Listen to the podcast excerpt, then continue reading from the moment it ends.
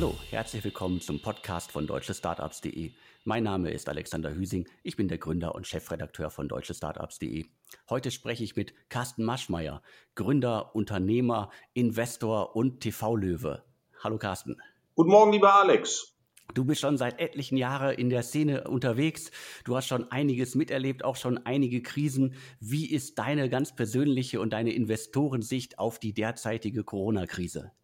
Ich habe äh, tatsächlich schon ein paar Weltuntergänge hinter mir und das macht es etwas äh, lockerer, weil man weiß, es gibt auch nach den größten Krisen einen danach, ob es jetzt äh, 9-11 war oder Dotcom-Crash. Da haben wir schon ein paar Scherze äh, im chronischen Sinne hinter uns. Die Startup-Szene kannte über zehn Jahre nur aufwärts ja, mehr Gründungen, höhere Umsätze, teurere Bewertungen, große Exits und ein Teil der Startup-Szene droht der große Corona-Verlierer zu werden, vor allem die nicht digitalen Startups. Sie haben drei entscheidende Nachteile. Sie hatten, weil sie junge Unternehmen sind, überhaupt keine Chance, Reserven zu gewinnen. Das heißt, sie können nicht von, aus den Rücklagen was äh, vorübergehend äh, abfedern. Wenn Sie Corona-Verlierer sind, dann sind Sie es doppelt. Es bricht der Umsatz ein und gleichzeitig waren zumindest im März, April, es wurde dann im Sommer besser, auch Investoren ausgefallen. Also es ist eine Zwickmühle. Ich habe weniger Umsatz, brauche eigentlich eher eine Fundraising-Finanzspritze und die Investoren waren weg. Wie ist das denn äh, bei euch im Portfolio? Also sowohl äh, bei äh, Olstin als auch bei Seed and Speed. Also gab es da eindeutige Verlierer? Ja, wir haben äh, ein gemischtes Portfolio. Äh, gerade bei Olstin Capital gehen wir nur an digitale Startups. Da waren wir nicht so sehr betroffen. Äh, aber wir haben insgesamt Startups, die nicht betroffen sind. Dann haben wir ein paar Verlierer und auch natürlich ein paar Sieger, die davon profitieren. Verlierer ist zum Beispiel Limousinenplattform Blacklane.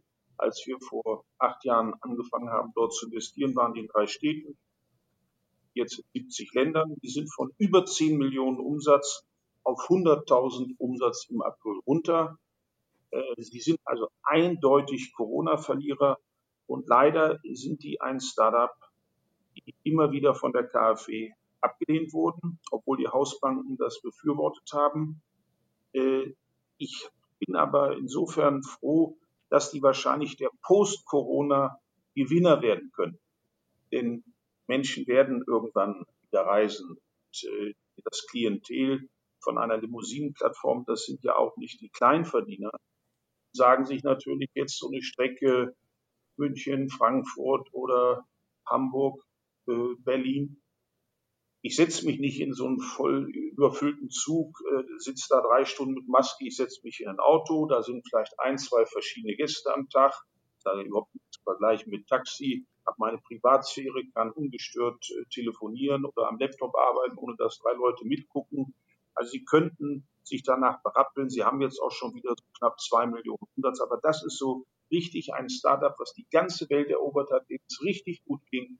Die sind wirklich Corona-Verlierer. Corona-Gewinner ist bei uns NECT in Hamburg. Das ist die Identifizierungssoftware. Es ist ja jetzt in den Stay-at-Home und kontaktlosen Sachen sehr wichtig, dass man auch weiß, gibt es die Person und die Firma, die da gerade äh, ein Geschäft abwickelt oder Fördergelder beantragt, gibt es überhaupt? Die liegen dreimal äh, über Plan oder Neo, äh, ähm, Neodigital ist auch ein Sieger, aber besonders ist User Centrics in München machen Datenschutzgrundverordnung. Dadurch Corona ganz viele Firmen mehr online machen oder endlich online machen, müssen die natürlich äh, alle diese Regeln beachten und können das selbst nicht so gut. Man steht dann ganz oft unpowered bei User-Centrics. Das sind so Gewinner. Weil wir viel digital gemacht haben, haben wir mehr Gewinner. Äh, aber für die Startups, die nicht digital sind, das haben wir auch bei Seed Speed aus dem Höhle der Löwen Portfolio, da haben wir auch auch natürlich Verlierer. wie muss man denn allgemein die Lage dann einschätzen, auch als Investor? Also was könnt ihr euren Gründerteams äh, mitgeben? Also es wird ja sicherlich bei einigen eine ganze Weile dauern, bis sie wieder auf dem Niveau sind wie äh, vor der Krise, also äh, Blacklane, äh, bis sie wieder auf 10 Millionen kommen. Also was, was gibt man den Gründerteams damit? Es ist ein bisschen wie im ganz normalen Leben in einem Privathaushalt wenn Einnahmen wegbrechen, als Beispiel Doppelverdiener, einer verdient nichts mehr oder Arbeitslosigkeit, was ja nun auch zu Corona passt, dann müssen die den Gürtel enger schnallen, Kosten senken, Einnahmen erhöhen. Der Staat hat Gott sei Dank gute Regeln früh getroffen mit Kurzarbeit, Stundung der Sozialbeiträge. Viele Vermieter haben sich auf Staffelmieten, längere Mietdauer aber vorübergehend Mietsenkungen eingelassen, also Kosten runter und dann mit allem überlegen, kann ich andere Umsätze erzielen, zusätzliche Umsätze erzielen, alles nice to have muss weg, nur noch must have, also wirklich auf die Einnahmen, auf umsatzproduktiven äh, Faktoren achten und viel Schnickschnack. Manchmal verlieren sich ja Gründer auch, wenn sie selbst verliebt in ihre Ideen sind, in Details, die nicht nötig sind. Das ist sehr wichtig. Und man muss eben jetzt die Reichweite der Gelder, die man noch hat, wenn man geraced hat, verlängern. Aber die Investoren sind jetzt zurück. Ich hatte im März, April, wie viele unserer Kunden natürlich Angst, dass jetzt viele Investoren ausfallen, weil sie Angst haben oder gar nicht ihren Fonds vollkriegen, weil Investoren abspringen oder geschlossene Fonds, dass eben einige LPs ausfallen und dass die Amerikaner gar nicht da sind. Aber das ist nicht so, sie sind wieder da. Guten Startups wird gekämpft. Wir haben ein neues Kriterium. Vorher war es, ist das Startup gut? Also vom Geschäftsmodell sind die Gründer gut. Das ist das dritte Kriterium, sind die Corona-Top. Du hast gerade schon einmal kurz die KfW äh, angesprochen. Also es gab ja oder es gibt vom Staat ja auch äh, ein großes Rettungsschirm, unter dem diverse Startups äh, vielleicht äh, schlüpfen konnten. Blacklane konnte es ja scheinbar nicht, äh, aber diverse andere Startups, die vielleicht vorher schon, wie man nennt ja in der Szene gerne so, es werden einige tote Pferde geritten. Äh, da gibt es ja ein paar große Kandidaten. Es gab ja auch schon ein paar Insolvenzen. Also wie ist da dein Blick auf die staatlichen Rettungsschirme? Die Verkündung von Altmaier und Scholz war gut. Sie haben gemerkt, wir können nicht noch die Zukunft verlieren, wenn wir durch Corona schon viel Gegenwart verlieren. Aber im Nachhinein, es war auch noch besondererweise der 1. April, im Nachhinein sieht das jetzt aus wie ein Aprilscherz, weil gerade die KfW das ganz bürokratisch, ganz langsam macht, auch sehr subjektiv die Gründerszene ist entsetzt. Da werden Traditionsunternehmen mit Geschäftsmodellen von gestern, die vorher schon Probleme hatten, mit Milliarden unterstützt, die noch tausend oder zigtausende Leute entlassen und kriegen sie noch mal ein paar Milliarden.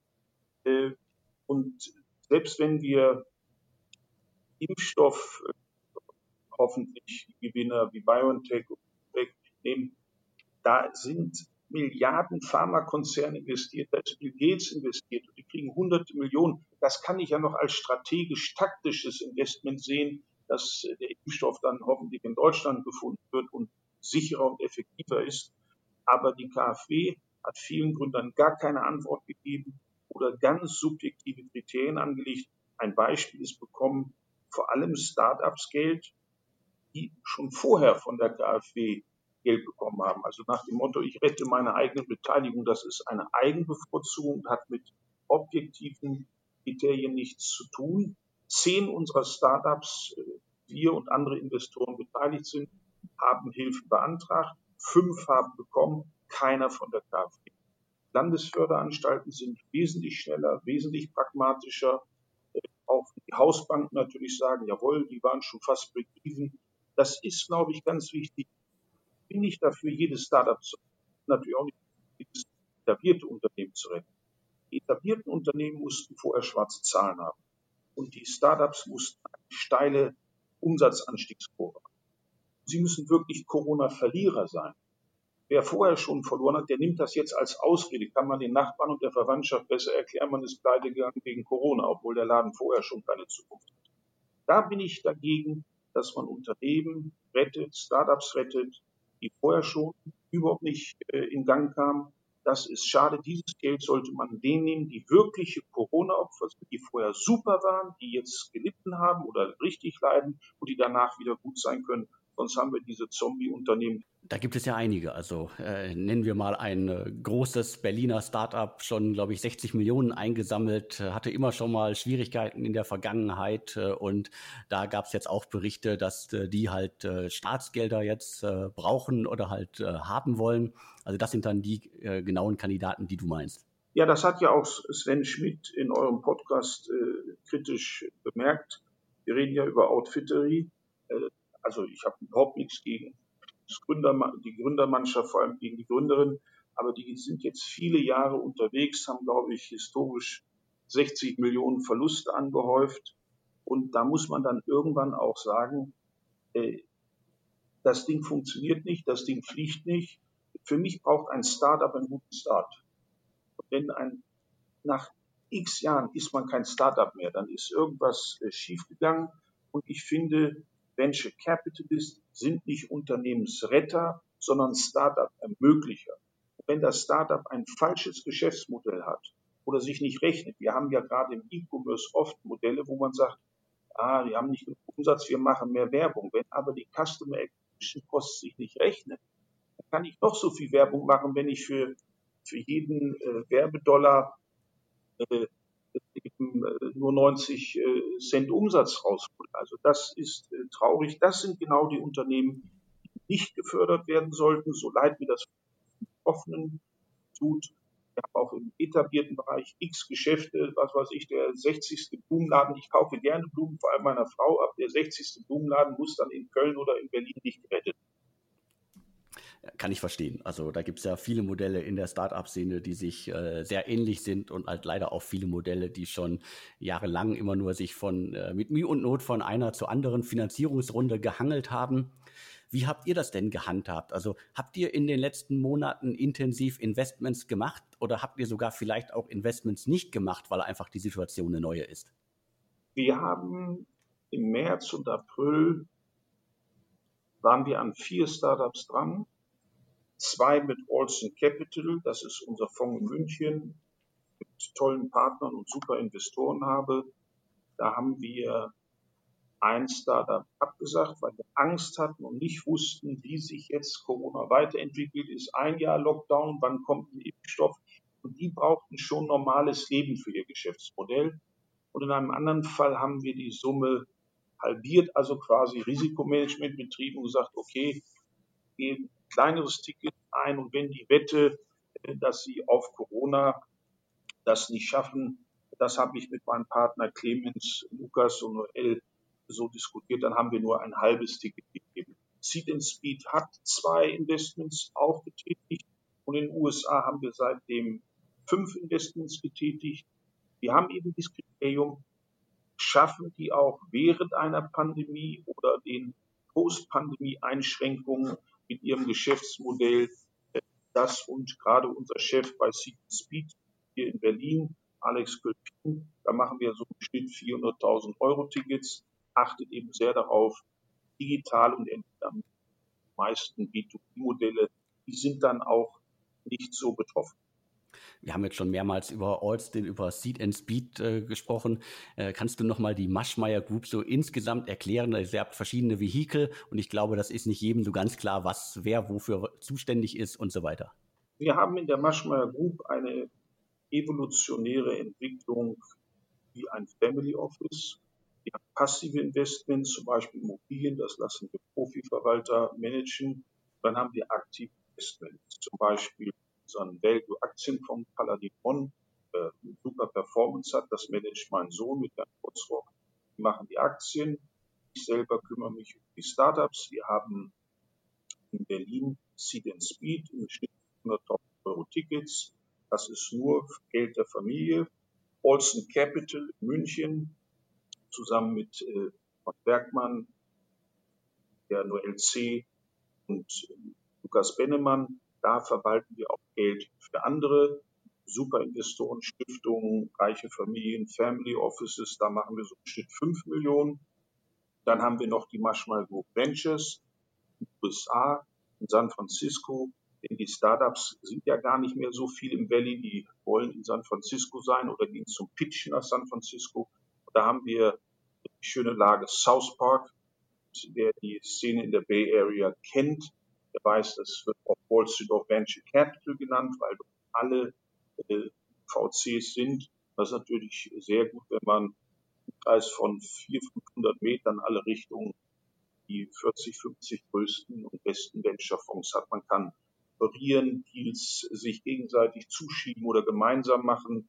Jetzt hast du noch eine weitere Investmenttätigkeit und zwar äh, das Fernsehen, die Höhle der Löwen. Also wie ist so da dein Blick? Du bist jetzt, glaube ich, fünf Jahre dabei. Also wie hat sich die Sendung gewandelt und wie haben sich vor allen Dingen auch die Startups, die da präsentieren, gewandelt? Die Höhle der Löwen hat ein, eine gute Entwicklung. Zunächst muss ich und auch alle jetzigen aktiven Löwen und Löwen denen danken, Mut am Anfang riskiert haben. Man wusste ja überhaupt nicht, wie das klappt, wie das funktioniert. Auch wenn es in Amerika, unsere Löwenkollegen heißen ja Sharks, ja, super geklappt hat. Als Ralf Dümmel und ich vor fünf Jahren dazu kamen, hatten wir wahrscheinlich eine gewisse Professionalität reingebracht, weil wir Ralf eben alle Sales und gerade den Einzelhandel, Discounter und die Listen brauchen, die als Tech- und Digitalinvestor haben wahrscheinlich der Sendung gut getan. Wir haben ja auch eine Million mehr Zuschauer äh, dann relativ schnell gehabt.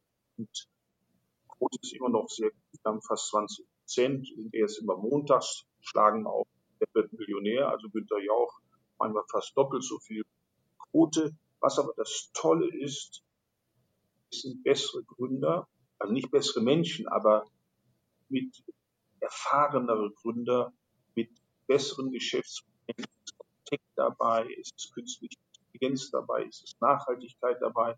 Der aktuellen Staffel, die ja bis April ausgestrahlt wird mit der Winterpause dazwischen, werden wir Leute von Max Planck, Fraunhofer, Forscher, Wissenschaftler, wären früher da gar nicht hingegangen. Es können ja nur 80 bis 100 Startups äh, pitchen dort und dann davon 90 Prozent ausgestrahlt, aber es bewerben weit über 1000. Das zeigt, Startups einen riesen Vorteil haben. Der Nachteil ist, da bewundere ich jeden, ich muss vor zehn Kameras, vor fünf Investoren, immer nett, wenn, wenn Schwachstellen entdecken und ein Millionenpublikum pitchen und Fragen beantworten. Ich sage immer so, im Meetingraum bei einem Investor oder der Nachbarschaft zum reichen Kumpel zu gehen, kann jeder. Aber das ist eine Herausforderung. Wer die aber nutzt und diesen Mut hat und dann investiert, das wird natürlich enorm sich lohnen. Denn wo hat man die Chance, in einem Pitch fünf Investoren zu haben? Vor allem, wenn mehrere wollen, verändern sich ja die Konditionen zugunsten der Kunden. Dann habe ich gleich Sendezeit, nennen es Werbezeit. Wer kann Millionen 20 Minuten über sein Produkt, über sein Geschäftsmodell reden? Wir haben ja Beispiele, die haben allein in der Ausstrahlung so viel Umsatz in den 20 Minuten gemacht, weil viele Zuschauer Fernseher anhaben, parallel am Smartphone, iPad, Laptop das gleich auf die Seite gehen, die Muster, die Farben, die Varianten sehen. Also es ist eine ganz äh, tolle Sendung. Natürlich gehören dazu auch äh, Consumer Products. Es ist 20.15 Uhr. Nicht jeder da komplizierte Tech-Deals sehen. Die Leute wollen auch unterhalten werden. Das ist ja auch toll und man kann das nächsten Tag kaufen. Wir hatten ja diesen Rostschreck, wo der Erfinder etwas für die Geschirrmaschine entwickelt hat. Der hat 30 Millionen Umsatz danach gemacht. Ja, ist, ist doch gut für alle ist sicherlich gut für alle. Ich würde mir auf jeden Fall da noch deutlich viel mehr Tech-Themen äh, wünschen und ich bin sehr gespannt, was da in den äh, kommenden Ausgaben noch folgt. Das, äh, dann wirst du etwas zufriedener sein und ich verstehe den Hintergrund der Frage und der Bemerkung. Es wird so sein und wir nehmen mal, wir haben ja vor anderthalb Jahren den Deal mit Finanzguru gemacht, der App in Frankfurt war schon vorher die Deutsche Bank investiert, ein DAX-Konzern. Äh, wir haben eine tolle Entwicklung genommen. Solche Gründer wären früher nicht in die Löwen gekommen. Ein großes Thema bei Die Hülle der Löwen sind geplatzte Deals. Also auch in der aktuellen Staffel sind einige Deals geplatzt. Also es gibt ja in der Sendung äh, den berühmten äh, Handshake-Deal. Äh, mittlerweile ist es ja ein, eine andere Form von Deal. In Corona-Zeiten sind Handshakes und Umarmungen ja äh, nicht gerade das Beste, was man machen kann.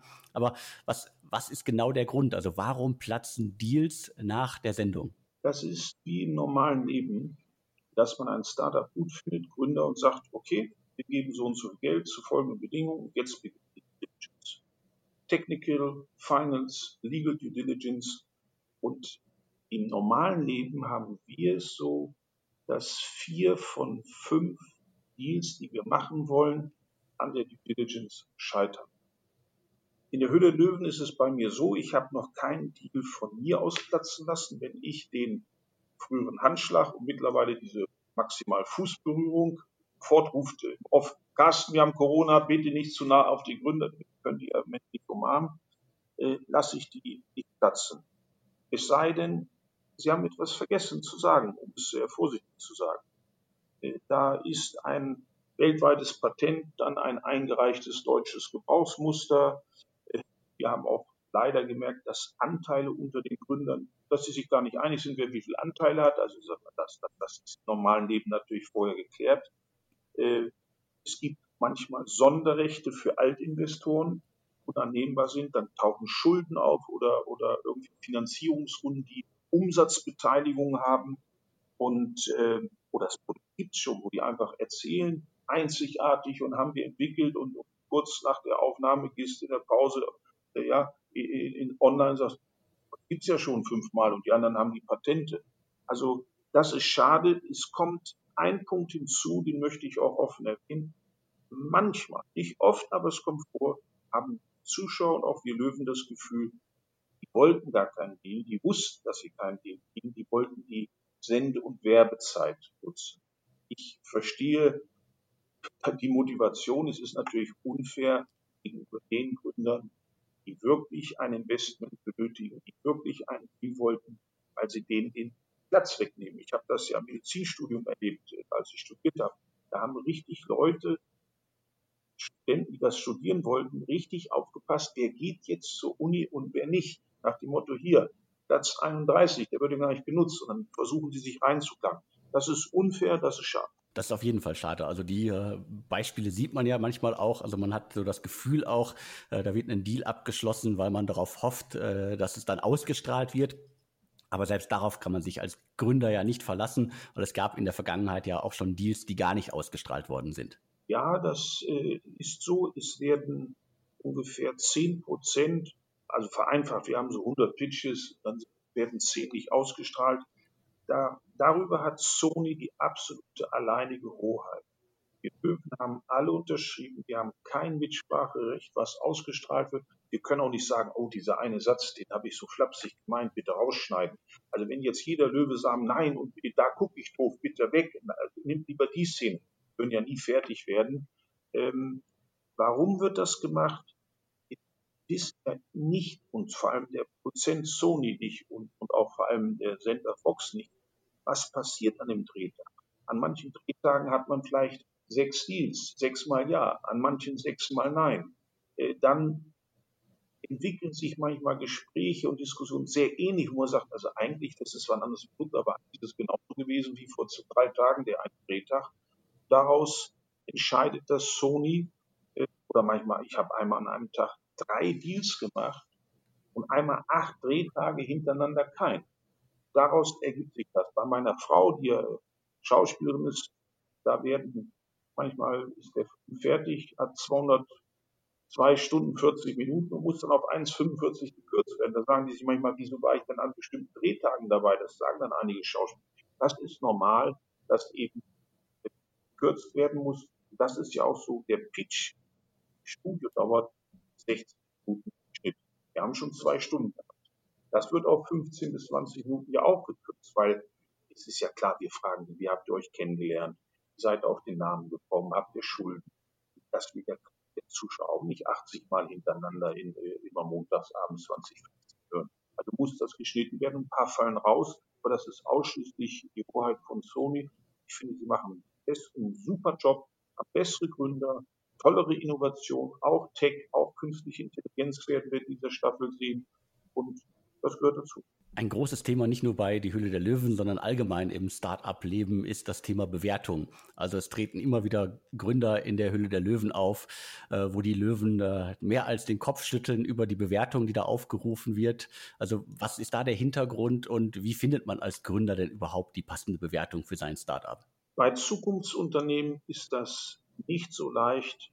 Bei Unternehmen, die schon mehrere Jahre Umsetzung haben, da kann man Multiples nehmen man kann das Branchen vergleichen. Man sagt so, die Firmen sind verkauft worden, das war dreimal Umsatz oder zehnmal Gewinn. Das ist wie ganz normal Leben. Es gibt nur einen echten Preis am Markt für eine Immobilie. Was will ich haben und was zahlt einer? Und für, für welches Summe einigt man sich und geht zum Notar? Natürlich, wie beim Teppichhändler im Urlaub, hauen da einige vorher die dreifache Bewertung drauf, weil sie wissen oder denken, sie werden runtergehandelt. Da kann man natürlich äh, sich auch verpokern, dass man gleich sagt, Moment, bei der Bewertung darf man gar nicht weiterreden. Manchmal ist man so interessiert im Startup, dass man sagt, komm, langsam, langsam, langsam. Was wollt ihr? 300.000 für 10 Prozent? Also, das, das, das kann nicht wahr sein. Eure Firma kann auch noch nicht drei Millionen wert sein. Äh, und dann wird gehandelt. Wir müssen uns hier klar machen, können die Gründer ein Unternehmen führen? Ist der Markt groß genug? Welchen Marktanteil können wir erzielen? Wie könnten die Margen sein? Hat man in irgendeinem anderen Land Vergleichs-Start-up mit einer ähnlichen Dienstleistung, wo man antizipieren kann? Das ist schwieriger als bei den Traditionsunternehmen. Und zum Schluss geht es einfach darum, einigen sich beide Parteien. In Berlin ist es aber gefühlt durchaus so, da gibt es äh, Gründer, die haben äh, eine Idee, äh, ein Konzept, äh, die entwickeln gerade eine App und die rufen durchaus halt ähm, Millionen Bewertungen auf. Also äh, wie, wie kann man das wirklich jedem klar machen, dass jetzt die Idee, äh, nehmen wir an, ich baue jetzt gerade in Berlin einen Lieferservice auf, der mir innerhalb von weniger als einer Stunde irgendwie meine Lebensmittel ins Haus bringt. Da gibt es ja einige gerade, die überall deutschlandweit unterwegs sind. Also wie findet man für sowas denn dann eine Bewertung? Also es gibt natürlich absolut abgehobene Geschichten. Ich hatte in den USA den Fall in unserem South Park, da kam ein Mann, hat mir ein Insurtech-Konzept erklärt, sag ich, hast du, hast du Pitch Deck? Und ich fertig. Da haben Sie einen Businessplan, nein, machen wir später. Ja, und da haben Sie schon, you have some ideas of variation. Da sagte 10 Millionen, sag ich, warum? Ja, das ist hier üblich. Also, ja, also üblich äh, ist, ist gar nichts. Oder wenn jemand kommt sagt, ja, das ist was fürs Smartphone. Gucken Sie mal, Herr Maschmeyer, in Deutschland haben 82 Millionen Menschen, 65 Millionen haben Smartphone. Wenn wir davon nur 10 Prozent, also der Markt gehört jedem. Man kann nicht sagen, es ist mein Markt und deswegen ist es die Bewertung. Das ist schwierig und deswegen muss man eben wirklich sagen, ich habe selbst so einen Reflex, das klappt nicht bei jedem Produkt, aber ich frage mich, würde ich, meine Kinder, meine Frau, würden wir das kaufen, würden wir das nutzen, würden wir Schlange stehen, würden wir dafür bezahlen. Also man hat so ein eigenes Gefühl.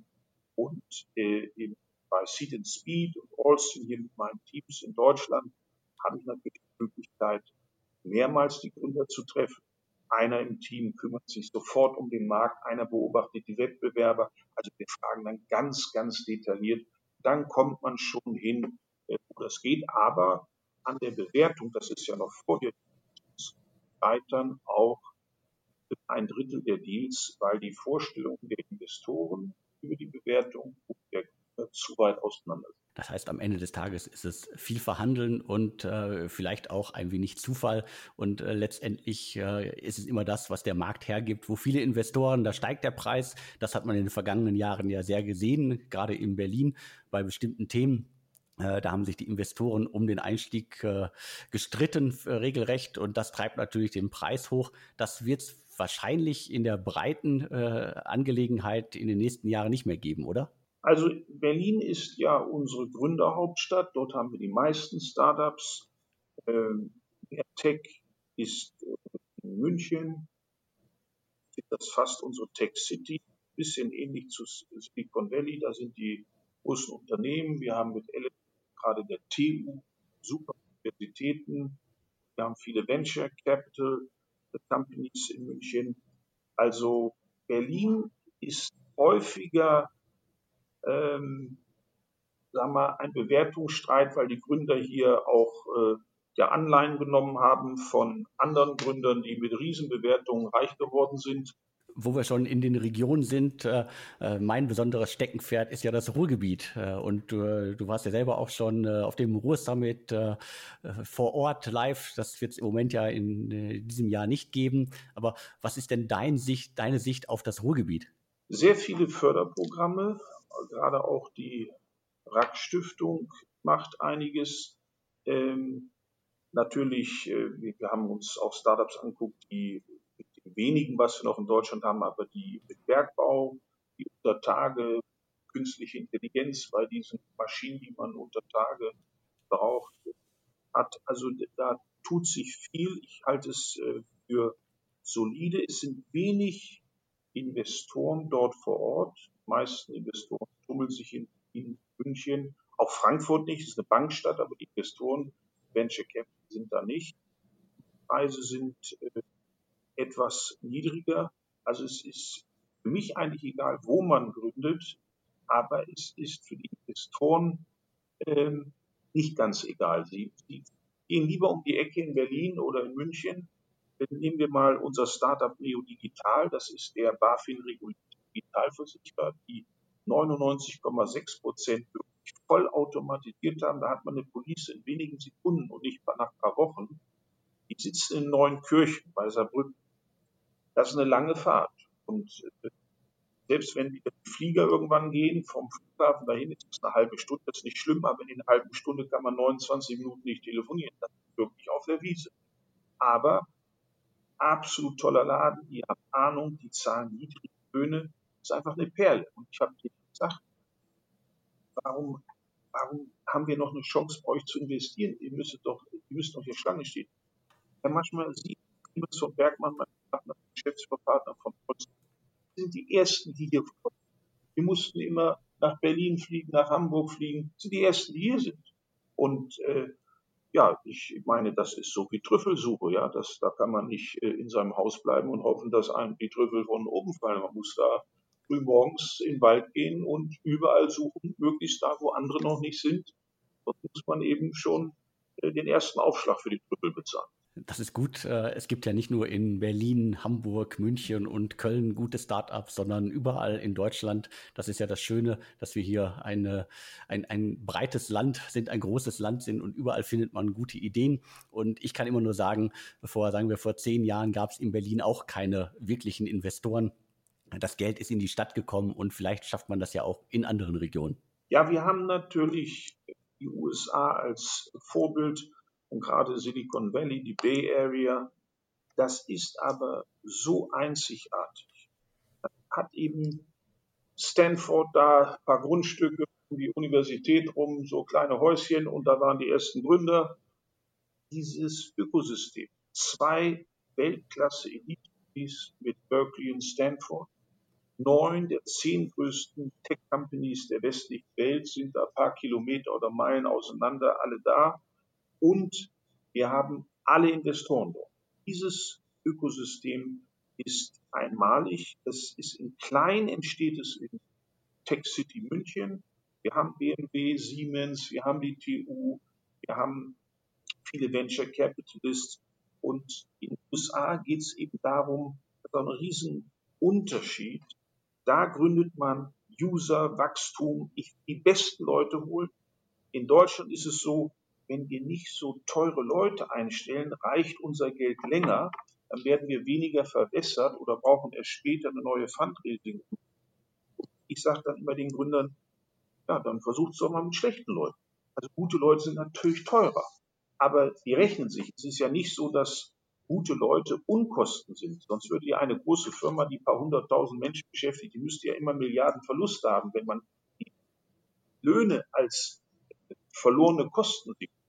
Besser die Leute sind, umso besser wird das Startup. Ich kann nur sagen, wer gründet, sollte sich besten Leute holen, denn der Unterschied zwischen einem guten Startup und einem exzellenten Startup sind die Leute. In den USA sagt man, auch in London, ah, Bayer.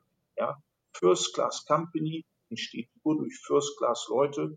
Den amerikanischen Startups ist das egal. Die sagen lieber eine größere Runde oder noch schnell eine neue Runde, aber ich will die besten Leute. Ich will Marketing Vollgas geben und nicht hier nur so ein bisschen ausgeben. Das ist ein Riesenunterschied und deswegen haben wir die riesen Exit-Erlöse in.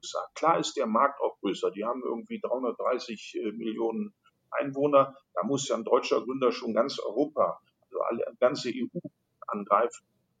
Klar, der Markt ist größer, äh, die Gehälter sind aber auch äh, sehr viel üppiger als in Deutschland. Und ich glaube, ich habe da sogar auch schon mal die eine oder andere Statistik gesehen, dass es letztendlich äh, in Europa viel günstiger ist, ein Unicorn, also ein Einhorn, ein Unternehmen zu aufzubauen, das eine Milliarde wert ist. Also dementsprechend, es gibt immer Vor- und Nachteile für beide Standorte. Ja, das ist bei Corona gibt es neben ein Riesennachteil ist ja das mangelnde Networking. Ich habe gerade gestern hier in Berlin noch mehrere Gründer getroffen, wo ich seit Jahren investiert bin. Das Networking ist schwieriger, auch vor allem das Internationale, aber Global Hiring.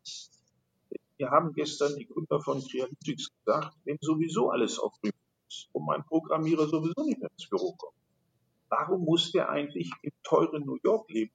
Da kann doch auch äh, ja, in der Ukraine programmieren, wo auch immer. Also da werden wir sicher Veränderungen haben. In den USA ist es so, dass immer mehr Gründer sagen, ich gründe nicht im Valley oder San Francisco.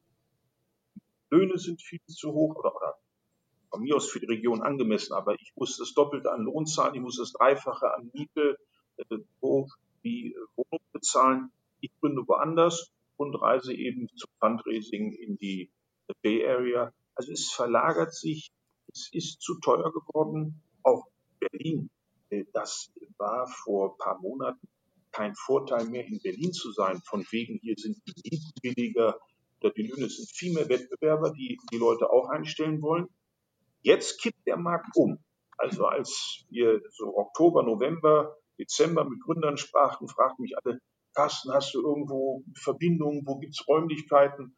Und in den letzten Wochen werde ich immer nur gefragt, Carsten, kennst du irgendwen, der Räume braucht? Wir, wir, wir haben ja äh, so viel Homeoffice, wir werden nie wieder äh, 200 Leute im Büro haben. Also der Markt kippt genauso wie wahrscheinlich werden äh, große Versicherungen, Banken ganze Türme umbauen in, in Wohnungen oder Hotels werden Studentenwohnheime, wir werden eine solche Veränderung haben, bis hin Berufsverkehr, mehr Homeoffice verändert auch die Innenstädte, die Deglobalisierung, dass man die Produktionsketten eben nicht in China wird's gebaut, in, in Taiwan wird zusammengeklebt und in der Tschechei noch verpackt und dann wird's aus Deutschland verschickt.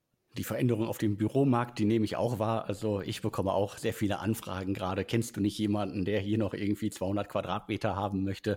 Oder wir haben noch das Büro, das wir abgeben möchten. Also das verändert sich auf jeden Fall.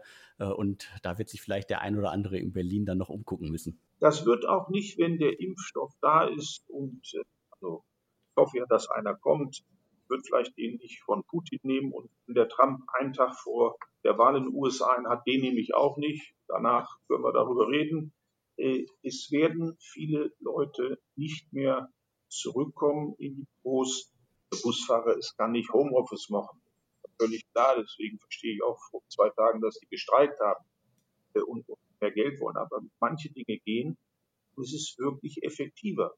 Wenn diese Familie sich einrichten kann, dass ein Teil der Wohnung zu einem Homeoffice-Platz macht, es soll ja auch steuerlich gefördert werden oder der Arbeitgeber Zuschuss.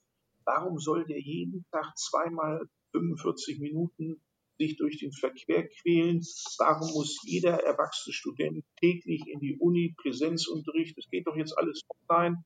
Äh, wir werden enorme Veränderungen haben, auch danach, aber es wird nicht mehr so wie vorher sein. Vielleicht werden unsere Kinder irgendwann oder Enkelkinder irgendwann sagen, meine Großeltern muss ich mir vorstellen, die haben sich in so ein Ding gesetzt und dann hatten die so ein rundes Ding in der Hand und da haben die so ein Auto gelenkt.